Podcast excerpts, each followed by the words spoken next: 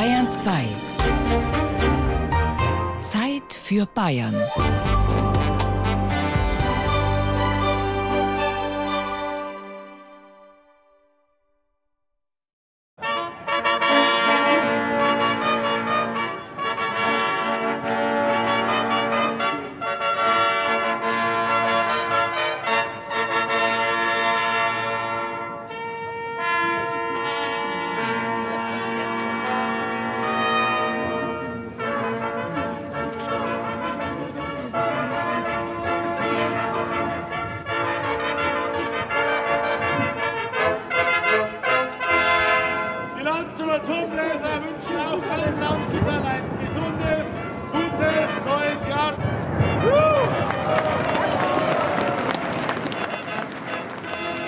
Sie stehen am Balkon des Landshuter Rathauses und nicht auf dem Turm der Martinskirche, dem größten Backsteinturm der Welt.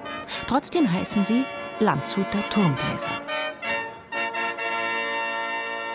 Turmbläser ist eine Gruppe, die sich jeden Mittwoch in der Musikschule trifft. Leute, die sich schon ewig lang kennen, die sich ewig lang schon mögen und schätzen und musikalisch einfach sehr gut zusammenpassen und einfach gern ohne jeden Druck und das, was an, an Auftritten so anfällt über das Jahr in Kirchen etc. einfach abdeckt. Turmbläser spielen im Prinzip alte Musik. Diese Turmmusik ist nur vom Turm gespielt worden. Man muss das Instrument erstens mal total beherrschen, und dann muss man verwandt sein mit der Musik oder mit der Art von Musik. Ich denke, wenn man das Musikgeschäft so betreibt wie ich jetzt oder wie äh, meine Freunde und Kollegen, dann ist man immer relativ breit aufgestellt. Man macht es ja nicht äh, quasi als Beruf, sondern macht es als hochwertiges Hobby. Michael Laumann, Horst Kirch, Walter Ruland und Bernhard Schuder – Sie alle sind Landshuter Turmbläser, aber auch Mitglieder der Landshuter Stadtkapelle sowie verschiedener Bands aus dem Pop-, Rock- und Jazzbereich. Michael Laumann etwa spielt Tuba bei den Blechbixen, Walter Ruland spielt bei Kein Vorspiel einer Balkan Brassband, Horst Kirch im Bundeswehr Musikchor. Das ist irgendwie schon was Besonderes. Man steht in erster Reihe, zum Beispiel in der Duld oder im Durchgottesdienst. Man kann sich halt identifizieren mit der Stadt Landshut. Vier, fünf Musiklehrer sind heute halt dabei. So ist es. Ja. Der Herr Laumann als Lehrer am Karossa, der Herr Schuder alias Bernie als Musiklehrer und Mathelehrer an der Realschule in Vilsbiburg. Ich als Realschullehrer für Musik und Mathe in Taufkirchen an der Vils und dann der Alexander Götzfried, der auch mit mir an der Realschule in Taufkirchen als Mathe- und Musiklehrer unterwegs ist. Die anderen Mitspieler, der zuweilen bis zu 20 Landshuter Turmbläser, sind Rechtsanwälte, Architekten, bildende Künstler, Ärzte, Chemiker. Männer aus gestandenen Berufsgruppen, die fürs bürgerliche Leben eben wichtig sind seit alters her ausschließlich Männer, denn die Aufgaben des Türmers, von dem sich die Turmbläser herleiten, waren nicht nur musikalische. Das Amt des Türmers gehört zu den ältesten festen kulturellen Einrichtungen in einer deutschen Stadt. Zu seinen Aufgaben gehörte es, vor Feuersbrünsten zu warnen oder vor herannahenden Feinden. Er blies mit einfachen Horninstrumenten, später mit Zugtrompeten, Signale, die neben Gefahr auch die Zeit anzeigten und so den Bürgern die Sicherheit vermittelten, bewacht, beschützt zu sein. Weil zwischen den Aufgaben genug Zeit blieb, sich mit ähnlichen Instrumenten wie dem Horn vertraut zu machen, widmeten sich viele Türmer den Spiel- und Griffweisen der Trompeten und Posaunen. Oft wurde auf solchen Instrumenten der Abend- oder Morgensegen oder Choralweisen durch den Türmer gespielt. Mehr und mehr entwickelten sich so kleine Gruppen von Musikanten und daraus die Stadtpfeifereien. Sie spielten eine wichtige Rolle in der Entwicklung und Pflege der deutschen Musik, besonders auf dem Gebiet der Instrumentalmusik. Durch die Bildung von Schulen angesehener Stadtpfeifer wurde nach und nach das Spielen aller gebräuchlichen Instrumente gelehrt und weitergegeben. Die Augsburger Stadtpfeifer waren vom 15. bis zum Anfang des 17. Jahrhunderts eine der angesehensten Kapellen. Man kann von richtigen Stadtpfeiferdynastien wie den Hurlachern, den Drechsels, den Rauchs oder der Familie Ganz und Schubinger sprechen. Angehörige dieser Dynastien wechselten gern zu Hofkapellen in München, Neuburg, Stuttgart, Innsbruck, Oettingen, Ferrara, Salzburg, Mantua oder Florenz. Oder auch zu den Kapellen von Kaiser Maximilian I. oder Kaiser Karl V. Wichtige Auftritte der Augsburger Stadtpfeifer, von denen wir heute wissen, sind zum Beispiel die Fuggerhochzeit in Weißenhorn 1538, die Trauerfeierlichkeiten Kaiser Ferdinands I. für Kaiser Karl V. 1559 oder der Auftritt am Neuburger Hof im Jahr 1578. Heißt es in einer Studie von Barbara Neumeier. Bereits im Jahr 1276 werden in Augsburg von der Stadt angestellte Spielleute erwähnt. Ob es sich bei diesen Spielleuten allerdings schon um die Augsburger Stadtpfeifer gehandelt hat, ist unklar. Zunächst handelte es sich dabei wohl um nebenberuflich bei der Reichsstadt angestellte Musiker. Die hauptsächlichsten Arbeitgeber waren Städte, Märkte und Kirche, weil die Aufgaben eigentlich in der Regel so geteilt waren. Das war im Bestallungsbrief die Urkunde einfach, mit der er eingestellt wurde, wird genau festgelegt, was der zu tun hat. Und da war einfach das Herabblasen, das ist ein feststehender Begriff aus der Türmerei, das Herabblasen vom Turm zu gewissen Anlässen war Pflichtaufgabe. 1. Mai, Weihnachten, Neujahr etc. etc. oder wenn hochstehende Persönlichkeiten ankamen, dann hat der heruntergeblasen. Wenn der Nachtwache gehabt hat, hat er alle Viertelstunde mal rumgehen müssen und schauen, ob irgendwas ist. Und um das für unten auch zu gewährleisten, hat er alle Viertelstunde mit einem Hammer auf die Glocke schlagen müssen. Das ist eigentlich der hauptsächlichste Glockenklang. Und unten war dann einer, abgestellt vom, vom Stadtmagistrat oder von den Ortsoberen, der seinerseits wieder schauen musste, dass dieser Glockenschlag alle Viertelstunde geschieht. Wenn der zum zweiten Mal nicht geschehen ist, musste einer raufschauen, ob der schlaft oder ob er gestorben ist. Hans Wachs ist Gitarrist und Bezirksheimatpfleger der Oberpfalz und hat sich in seinem Buch Glockenschlag und Hörnerklang mit der Geschichte der Türmerei in der Oberpfalz befasst und mit den Traditionslinien von der Turmpfeiferei zur heutigen orchestralen Blasmusik. Der Türmer war Handwerker. Man kam als Lehrling zu einem Türmermeister, der als solcher das Musikprivileg besaß und begleitete diesen bei seinem Dienst oder auf Reisen. Fahrende Musiker wurden in den Rechtsbüchern und Zunftordnungen des ausgehenden Mittelalters als Ehrlose bezeichnet. Sie galten bis ins 20. Jahrhundert als magische, instrumentale Spielleute und als zwielichtige Gestalten, während der zunftmäßig organisierte angestellte Türmer, später auch Stadtpfeifer, zunehmend hohes Ansehen genoss. Mitte des 15. Jahrhunderts findet man den Nachweis, dass in über 100 deutschen Städten professionelle Stadtpfeiferensembles beschäftigt gewesen sind. Das bedeutet, dass Hunderte von Musikern fest angestellt waren. Sie waren Teil des bürgerlichen Lebens, sogar Teil einer Zunft und damit abgesichert. Mit dieser handwerklichen Ausrichtung ging einher, dass die Türmer in der Regel das Musizierprivileg hatten. Kein Ton am Ort wurde erzeugt ohne Abstimmung mit dem Türmer. Der Türmer hat musikalisch alles bieten müssen, von der Taufe bis zur Musik beim Eigram. Für das Buch haben wir Belege für mindestens 71 Orte, wo es Türmer gegeben hat, in, nur in der Oberpfalz. Und wenn man jetzt davon ausgeht, dass die alles Musizierprivileg gehabt haben und davon ist auszugehen, dann ist eigentlich lokale Musikgeschichte bis 1850 ohne den Türmer überhaupt nicht zu schreiben. Und das hat man nicht unbedingt so im Bewusstsein. Hängt, glaube ich, auch mit dem Begriff zusammen. Wenn man Türmer hört, denkt man natürlich an Turm oder an irgendeine Person im Turm oben, aber nicht unbedingt, dass die Musik mindestens die Hälfte des Aufgabenbereichs von einem Türmer war. Das habe ich für mich gelernt.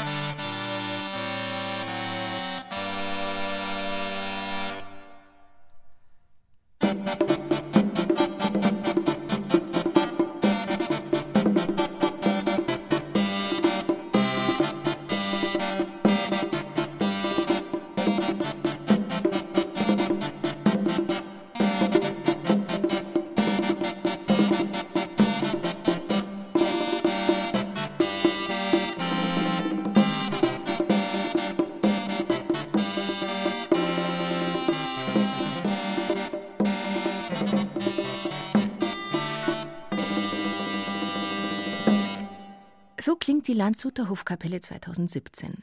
Ein Ensemble, das nicht nur im Rahmen der Landshuter Hochzeit 1475 auftritt, sondern auch bei Festivals alter Musik. Max Dittmer ist einer der beiden musikalischen Leiter. Damals war das nicht so, dass man nur ein Instrument gehabt hat und sich auf das spezialisiert hat. Die musikalische Ausbildung als Musikers hat alles beinhaltet. Trompete war ein heraldisches Instrument, das sehr teuer war und das also im Volk jetzt auch nicht gespielt worden ist. Kein Blechblasinstrument, das hat sich keiner leisten können. Heraldisches Instrument heißt, es ist also benutzt worden, wenn Fürst wo eingezogen ist oder aufgetreten ist, dann ist er also von Instrumenten begleitet worden. Das war auch ein Statussymbol. Er hat also dann seine Trompeter eben dabei gehabt. In England gibt es also noch die Waits, so wie die Stadtpfeife dort genannt wurden, die dann teilweise auch tatsächlich von der Stadt noch bezahlt werden, um in traditionellen Kostümen dann auch solche Aufgaben bei Festen oder in der Kirche eben nachzukommen.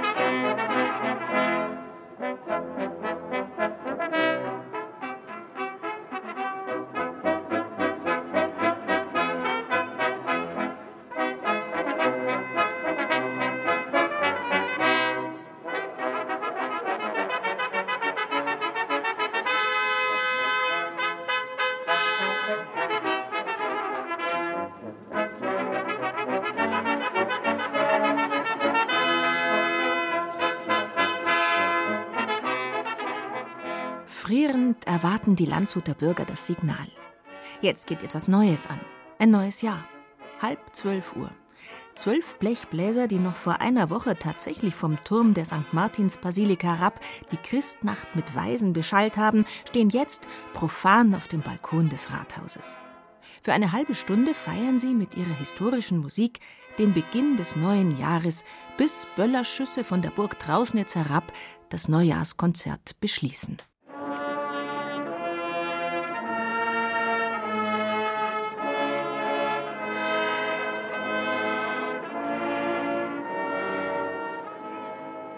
Türmer verrichteten ihren Dienst in Türmerstuben. So eine gibt es auch im Landshuter Martinsturm. Hinauf darf aber aus konservatorischen Gründen nur Kirchenpfleger Hubert Gruber. Zur Inspektion und so weiter muss man ja auf. Fast 500 enge Stufen führen hinauf in diesen Turm. Rund zwei Drittel davon braucht es bis zur Türmerstube. Handwerker müssen rauf. Wiesner muss mal die Fahne raushängen und so weiter. Der Turm braucht Pflege.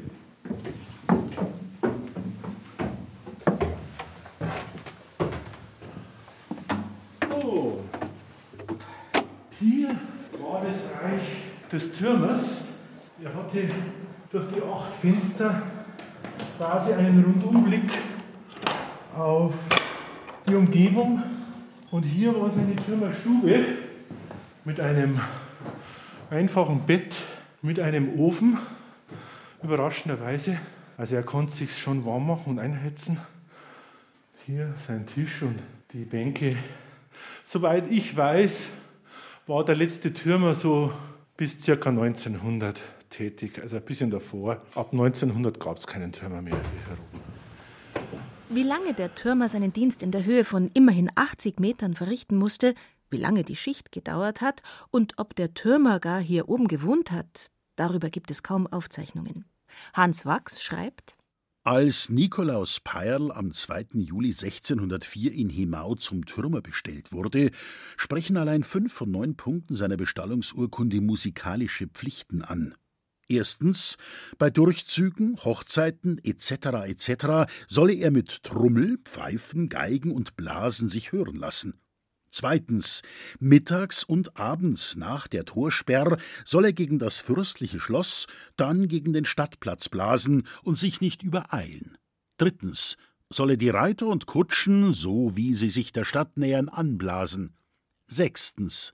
Das ganze Jahr soll er nach Mitternacht fleißig wachen und alle Stunden mit dem Horne melden. Siebtens. Alle Sonn- und Feiertage soll er morgens nach der Predigt und nachmittags nach der Kinderlehre mit seinen Zuhaltern einige Stücke blasen und nicht zu kurz abbrechen. Der Türmer hat auf alle Fälle recht lange Zeit auf dem Turm zugebracht und dort ein gesundes, aber auch anstrengendes Leben geführt, sagt der Landshuter Stadtarchivar Gerhard Tausche. Die Stadtpfeifer haben sicher für Unterhaltung gesorgt, fahrende Musikanten haben für Unterhaltung gesorgt und da waren sicher die Türmer und die Stadtpfeifer ihm mit dabei. Das 19. Jahrhundert bringt mit dem Vereinswesen, mit der Gründung von Chören, mit der Gründung von Musikgruppen, es gehören natürlich dann auch wissenschaftliche Vereine dazu, es gehören Turnvereine, Sportvereine und so weiter dazu, eine ganz andere Qualität mit hinein. Zum Beispiel es wird die Liedertafel gegründet. Also kommt aus dem Bürgerlichen selber heraus das Musikalische, das da halt gemacht wird. Und die Bedeutung von Stadtpfeifern und Türmern und so weiter tritt in den Hintergrund. Dann kommt natürlich auch mit hinzu die Musikkapellen der hier stationierten Militärs. Also hat man da in dem 19. Jahrhundert einen grundlegenden Wandel in der Musik drinnen. Und dieser Wandel, den haben wir heute auch noch drinnen, weil es ist ja für uns halt selbstverständlich, dass sich Musikgruppen bilden, sei es jetzt bei der Lanzer Hochzeit, wie Sie angesprochen haben, die Turmpfeifer und ich weiß nicht, wie viele Musikgruppen das es in der Stadt gibt, mit gemischten Besetzungen und so weiter und so fort. Und das ist halt einfach so eine Entwicklung aus diesem ganzen Vereinswesen heraus. Ich sehe es jetzt mal als Historiker. Und als Historiker ist halt sicher zwischen den Landshuter Turmbläsern und den Turmbläsern, Stadtpfeifern von der Geschichte her des 19. und der früheren Jahrhunderte keine Verbindung, außer jetzt der Name. Unterstelle ich jetzt mal. Und wir haben also etliche über die Jahrhunderte hinweg Stadtpfeifer, die auch dann als Turner, wahrscheinlich als Türmer bezeichnet werden. Und die Städte haben sich auch, oder viele Städte haben sich so Stadtpfeifer geleistet, als ich sage jetzt mal Musikgruppen, die dann bei städtischen Veranstaltungen gespielt haben. Und zwar über die Jahrhunderte hinweg. Gegen Ende des 19. Jahrhunderts wurde die Türmerei abgelöst vom zunehmend professionalisierten Feuermeldewesen. Die Freiwilligen Feuerwehren wurden gegründet, mit zugehörigen Spielmannszügen. Die ehemals fest angestellten Musiker, Handwerker gründeten Laienensembles, Blaskapellen, Stadtkapellen. Zugleich wurde das Militär reformiert, wodurch viele professionell ausgebildete Militärmusikanten neue Aufgaben suchten und ebenfalls Musikgruppen bildeten, aus denen häufig Stadtkapellen wurden. Die einstmals privilegierten angestellten Musiker wurden zu leidenschaftlichen Musikanten. Die Musik wird zum Hobby von Bürgern. Hans Wachs erzählt von Beispielen aus Hemau, Nappburg und Schwandorf. Die Türmerei hört auf oder beginnt abzubröckeln ab 1840, 50, relativ früh, geht in einzelnen Orten in der Oberpfalz noch bis in die 20er, 30er Jahre. Und dann nehme ich an, vermisst der Bürger, also ich zeige jetzt Anführungszeichen, das Herabblasen und dann tun sich Leute zusammen, steigen auf den Turm und spielen noch mit zu gewissen Anlässen herab. Die ganzen Musiker aus dem Türmer Umfeld, die haben ja Stadtkapellen aufgebaut, ab den 1820er, 30er Jahren. Und das ganze musikalische Umfeld hat sich die Noten krampfig so schnell wie es gegangen ist, weil die genau gewusst haben, was da für ein musikalischer Wert da ist.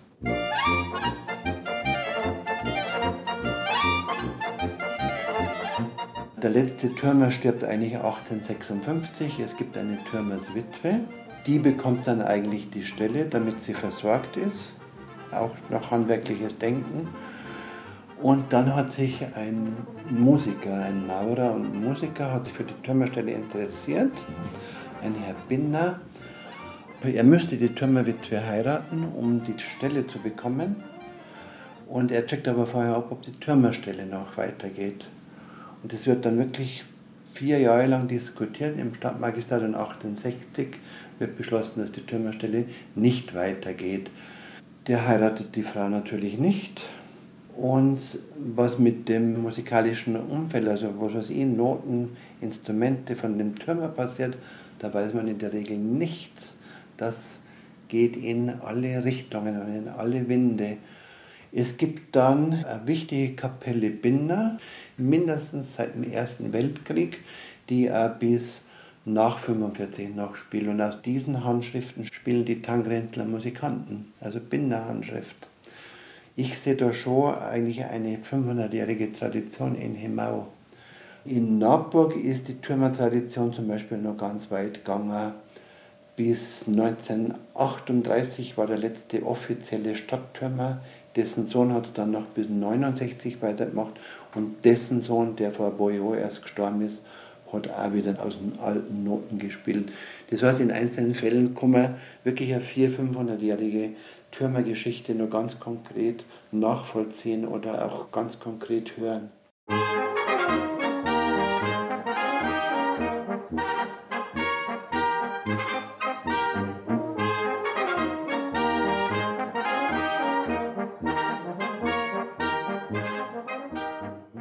Da kommt Max Kunz, Komponist der Bayernhymne, ist ja Türmersohn aus Schwandorf. Der hat 1848 zwölf Zwiefache veröffentlicht für Klavier, weil er das Bürgertum in München bedient hat. Und da ist es jetzt einer, ich weiß die Nummer gar nicht, der hat es nur durchnummeriert.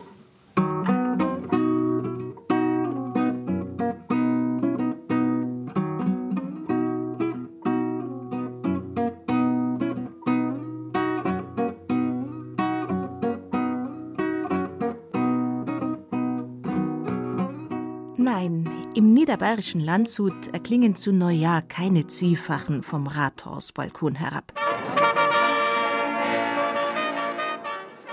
Aber stolz stehen sie schon da droben, diese Turmbläser. Schneidige Burschen mit strahlenden Trompeten.